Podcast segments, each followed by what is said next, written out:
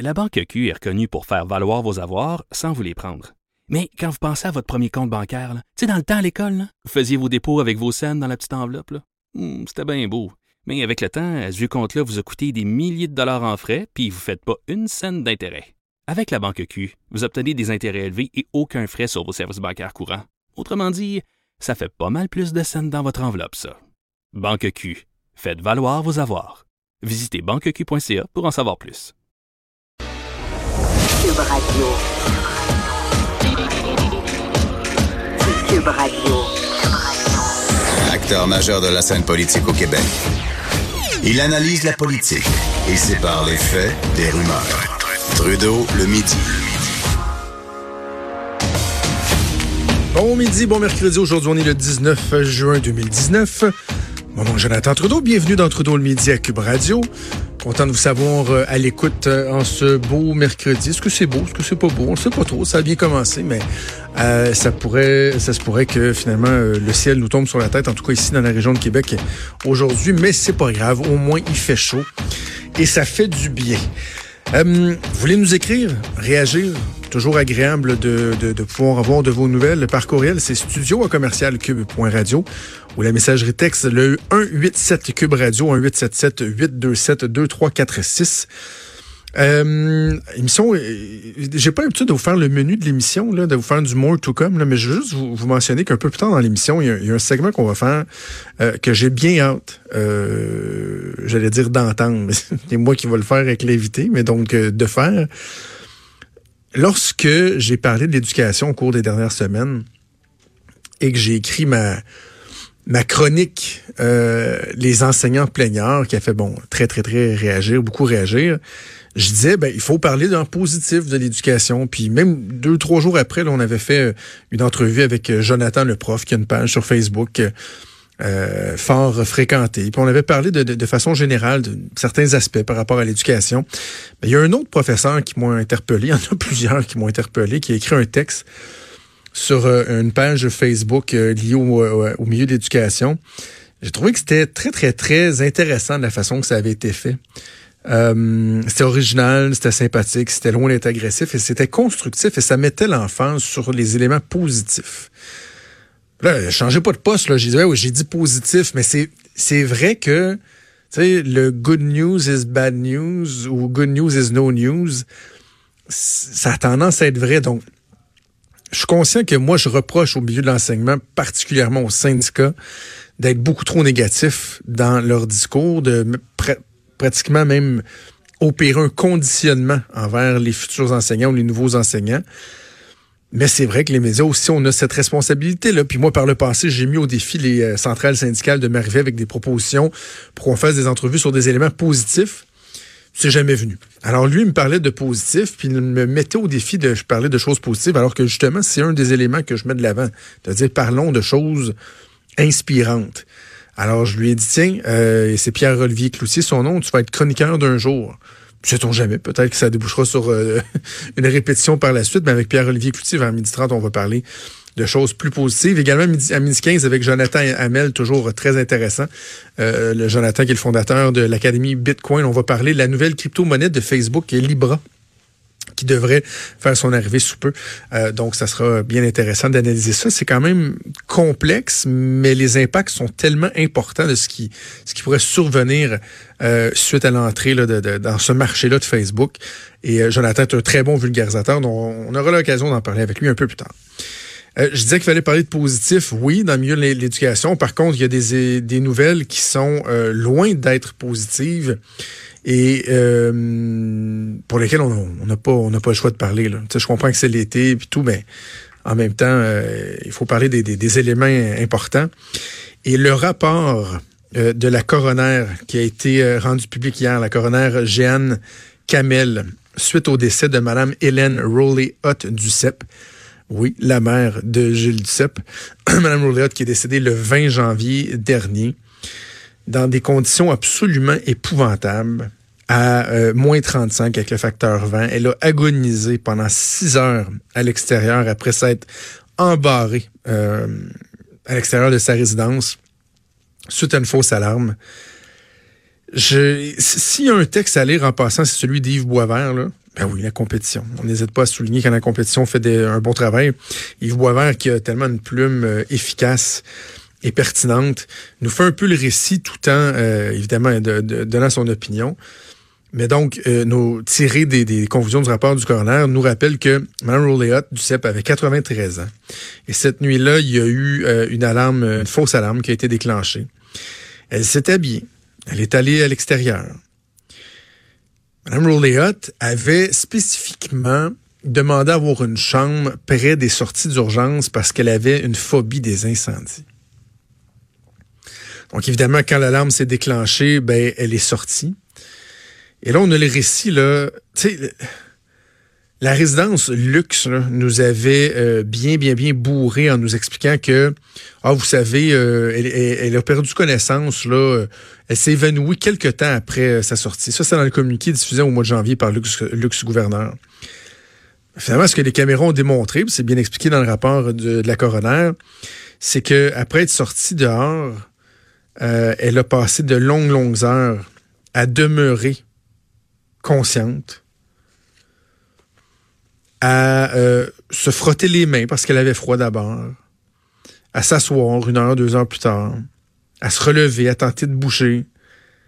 À un moment donné, son chapeau a failli s'envoler. Elle avait juste un chapeau. On imagine une belle, une belle madame, là, de 90 ans, qu'on est habitué de voir, je sais pas moi, au centre d'achat ou bon, à l'église, ou sans tomber dans le cliché mais qui là est juste dehors devant une porte avec son petit chapeau, qui attend de retenir parce qu'il veut s'envoler au vent. Puis que ça fait, là, rendu là, était rendu quoi, 4-5 heures qu'elle était dehors, sans que personne vienne à, sa rescousse. Et pire, même à 8h45, c'est démontré qu'il y a un employé qui s'est rendu à la fameuse porte parce qu'il y avait une petite alarme qui s'était déclenchée. Tu sais, souvent, c'est un, petit bi fatigant qui lâchera pas tant que la, porte sera pas réenclenchée ou qu'on voit pas euh, euh, annuler l'alarme, la resetter si on veut. Il y a un employé qui s'est rendu à la porte, elle était juste de l'autre côté. L'employé n'a jamais ouvert la porte, voir, bon, y a-tu quelque chose, ou n'a pas vérifié. Et ce qui est le plus euh, frappant là-dedans, c'est quand on regarde tous les éléments, les mesures qui étaient en place et qui n'ont pas été respectées ou qui auraient dû être mises en place et que ça n'a pas été fait par exemple, bon, l'alarme déclenchée par l'ouverture de la porte, j'ai glissé un mot. Ça n'a pas rien fait. Les caméras de surveillance. Il y avait des caméras de surveillance, mais à quoi ça sert d'avoir des caméras de surveillance s'il n'y a pas un chat qui va les regarder et qui peut se rendre compte qu'il y a une personne, il y a une pauvre personne qui est là devant six heures de temps, devant une porte, en train de littéralement mourir de froid, et il n'y a pas personne qui l'a vu. Pire encore, la maison, la résidence, les propriétaires ont semblé mettre un peu la faute sur, euh, sur les pompiers. C'est l'angle qu'aborde d'ailleurs euh, le journaliste euh, de la presse, Yves Boisvert. La résidence Lux dit, vous savez, là, nous, quand les pompiers sont arrivés, c'est eux qui ont pris la situation en charge, comme s'ils s'en déchargeaient. Ben, parce que c'est démontré que lorsque les pompiers sont arrivés, sont intervenus, ils ont spécifiquement demandé aux dirigeants de la résidence de faire un décompte. Ça n'a pas été fait. Tous ces éléments-là menant donc au décès de Mme Rowley Hutt du CEP. je fais juste penser à sa famille. Je voyais son, petit-fils Alexis qui a publié un message sur Twitter. Puis on pense à M. Duceppe, à sa famille en, général. Et je me dis, mais quelle frustration ils doivent avoir. Parce que là, parle de possibilités de poursuite, puis des fois, lorsqu'on il y a des éléments comme ça, puis qu'on se dit, bah, il y a une poursuite, des fois, on a. Hmm, on a le, le, doute. Euh, qui des fois est, probablement absolument pas fondé, mais on a un petit doute en se disant, oh, il y a tous des gens qui vont vouloir se faire un coup d'argent avec, avec une tragédie, avec un, décès ou. des fois, on se pose cette question-là. On n'ose pas nécessairement le dire publiquement, mais on, hmm, dans notre fort intérieur, on se pose la question. Dans ce cas-ci, bien honnêtement, j'espère sincèrement que la famille du CEP va poursuivre, euh, pas pour faire un gain financier ou pour couvrir des dépenses, je sais pas, reliées au décès de la personne ou quoi que ce soit, mais pour que les responsables payent. pour qu'il y ait une conséquence à ce qui s'est passé. Parce que ces gens-là semblent relativement sans laver les mains. Là.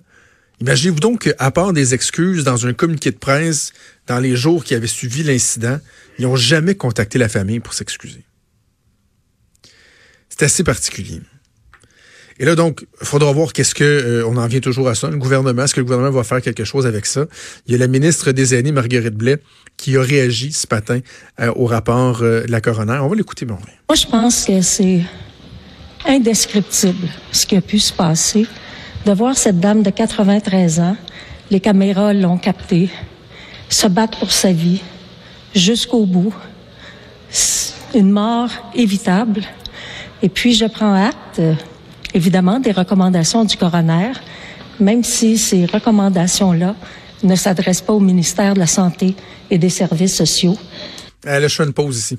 Je fais une pause dans l'extrait. Ça, il y a quelque chose de fatigant là-dedans. Là. On dit le rapport du coroner ne s'adresse pas au ministère de la Santé et des Services sociaux, donc à elle, son ministère n'est pas directement interpellé. Le rapport dit pas le gouvernement devrait agir. Mais est-ce qu'on est obligé de se faire tenir par la main par le coroner? est-ce que vraiment le gouvernement ne peut pas juste regarder les constats avant même de regarder les, recommandations? On pourrait quasiment enlever le chapitre des recommandations, juste regarder les constats, ce qui n'a pas fonctionné, puis se dire, bon, ben là, à l'évidence, là, nous, il y a des éléments qu'on peut mettre en place. On peut resserrer certains critères parce que clairement, il y a des messages qui passent pas. On continue l'extrait. Je prends ça extrêmement au sérieux. Je vais mettre toutes mes énergies pour faire en sorte que vous soyez le plus possible en sécurité.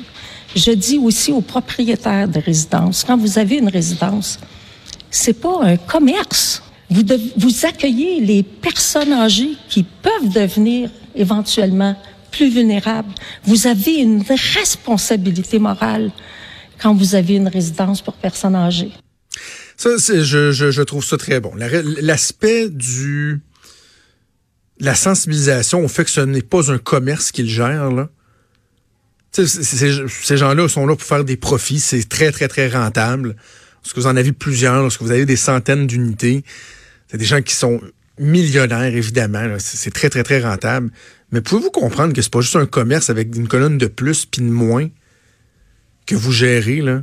Les revenus, les dépenses, les profits. Ce sont des humains que vous gérez, bordel. Donc, en ce sens-là, la sensibilité de la ministre, elle est à souligner. Mais lorsqu'elle dit qu'elle est prête à tout faire, est-ce qu'on euh, va se poser la question sur la certification des personnes, des résidences pour personnes âgées? Parce que c'est bien beau dire, euh, oui, il y a des certifications, on fait des vérifications des fois à l'aveugle, mais si dans un cas comme celui-là, une résidence qui a connu un tas de ratés qui ont mené euh, au décès tragique de Mme Rowley si ça, ça engendre pas une remise en question de la certification de, de, cet établissement-là. Ou à la limite, je ne sais pas, une probation peut-être? Une période d'observation? Parce que je me dis, ouais, c'est sûr que si du jour au lendemain, tu enlèves une certification de résidence qui a quelques centaines d'aînés, ben, il y aura la question qui va se poser à savoir, ben, on fait quoi avec ces gens-là? Comment on peut les relocaliser si du jour au lendemain, leur résidence perd sa certification, donc ne peut plus les héberger?